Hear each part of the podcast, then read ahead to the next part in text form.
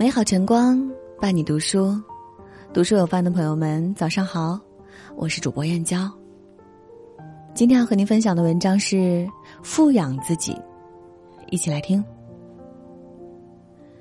古语说：“三十而立，四十而不惑，五十而知天命。”人年轻时习惯为生活的体面奔忙，在重复的日常中，却一直忘却内心真实的自己。南怀瑾先生在书中写道：“我们每个人都在修行中生活，也在生活中修行。待到知天命时，读懂了人间冷暖，知道了取舍，慢慢意识到最可贵的无非是拥有健康的身体、平和的心态和富足的思想。人生在世，穷也好，富也罢，要想活得通透，先从富养自己开始。第一。”富养自己的身体。有句话是这样说的：人这一辈子一定要好好照顾自己，除了健康，什么都不是你的。的确，没有了健康，拥有了全世界又如何？战国时期，蔡桓公也是个大名人，但他却不爱惜自己，有个小病小痛根本不理会，哪怕是见到医学天才扁鹊，他也置之不理。要知道，当时的扁鹊可是神医，任何疑难杂症都不在话下。在第一次见到蔡桓公时，就说出了他的病理。蔡桓公不仅没理睬扁鹊，还讽刺扁鹊没病找病，以证明自己的能力。可没过几天，蔡桓公就疼痛难忍，于是派人去请扁鹊。可扁鹊早已走出秦国，最终蔡桓公病死了。俗话说：“人的身子硬朗才是人生的好本钱。”是啊，无论你是穷人还是富人，生活在底层还是顶端，当重大疾病来临时，你都无力反抗。现如今的社会，大多数人都在追求着所谓的成功，住大房子、开豪车、拥有花不完的财富。为了目标早点实现，拖着疲惫的身子，还在加班加点，快速的消耗着健康和生命。可还没等到梦想实现，身体已在医院。佛经中说，一切众生以健康为乐。要知道，健康是一，其他都是零。若没有了前面的健康，哪怕你拥有再多的财富、权力、地位，也都是自动归零。生而为人，一定是拥有健康之后，你才有机会去创造财富、享受生活。富养自己的身体是最好的心命方式，也是最低成本的续命秘诀，更是我们拥有幸福生活的法宝。二，富养自己的心态。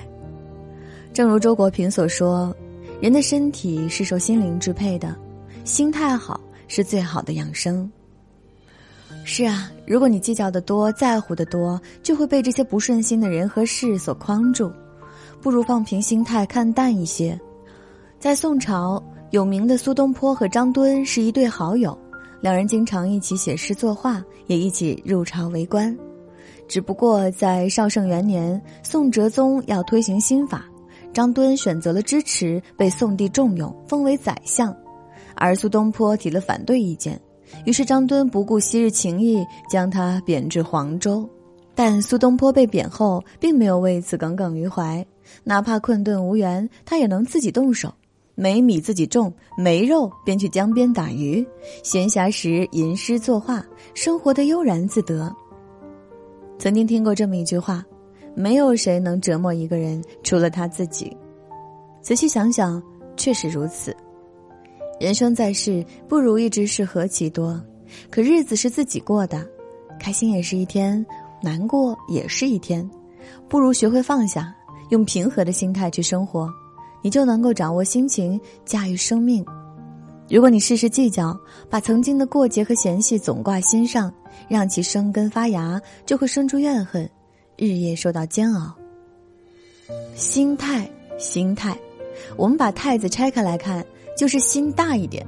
心大了，人和事自然就可以容纳了。就像把一勺盐放在一杯水里，整杯水都变咸了。但如果放在海里，则不会有丝毫的影响。而富养自己的心态，就是用平和的心看世界，哪怕遇到再大的困境，也能把生活过得处处是风景。三，富养自己的思想。有这么一句话，让我印象特别深刻：读书是最好的学习，追随伟大人物的思想是最富有趣味的一门科学。深以为然。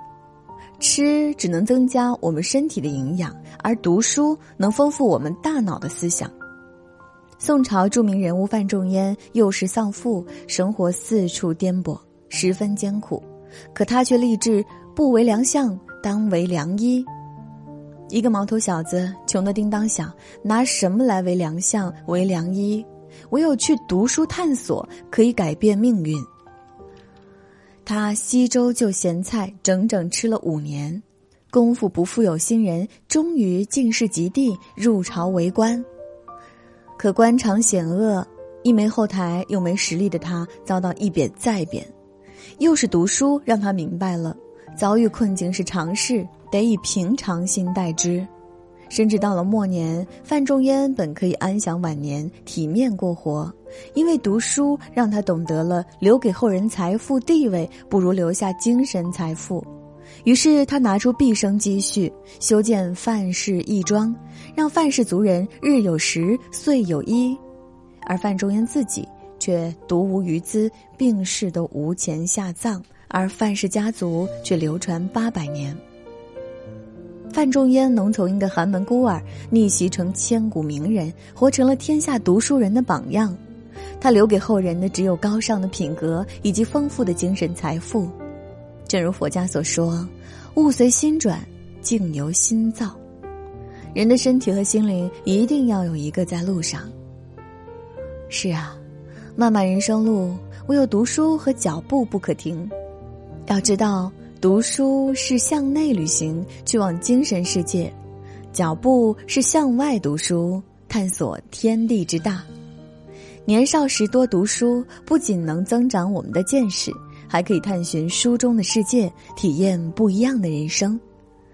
虽然一时无法深刻理解，但你读过的书会融入到血肉里，丰富自己的思想。读书就是富养自己的思想，让自己的人生。有多种不同的活法。越长大，越明白那句老话：人呐，要学会的第一件事情就是如何对自己好。是啊，前半生都在为了父母、爱人、孩子而奔波，随着时间的流逝，突然有一天发现，现在前行的只剩你。人这一生，终究要活成你自己。要知道，富养自己的身体，身体就是本钱。拥有健康的身体比什么都重要。富养自己的心态，人生不如意之事很多，唯有快乐常在心头。富养自己的思想，让自己思想丰富，做个灵魂有香气的人。点个再看，人生在世，未来路还很长，酸甜苦辣都要自己扛。愿你能富养自己，在打理好柴米油盐的同时，心中仍不忘诗和远方。好了，今天和大家分享的文章就到这里。喜欢这篇文章，请在文末点个再看。我是主播燕娇，明天同一时间不见不散。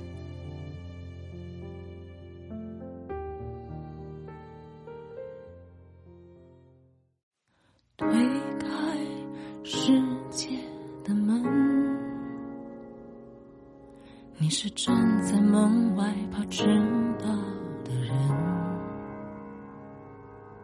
捧着一颗不懂计较的认真，吻过你的眼睛，这无畏的青春。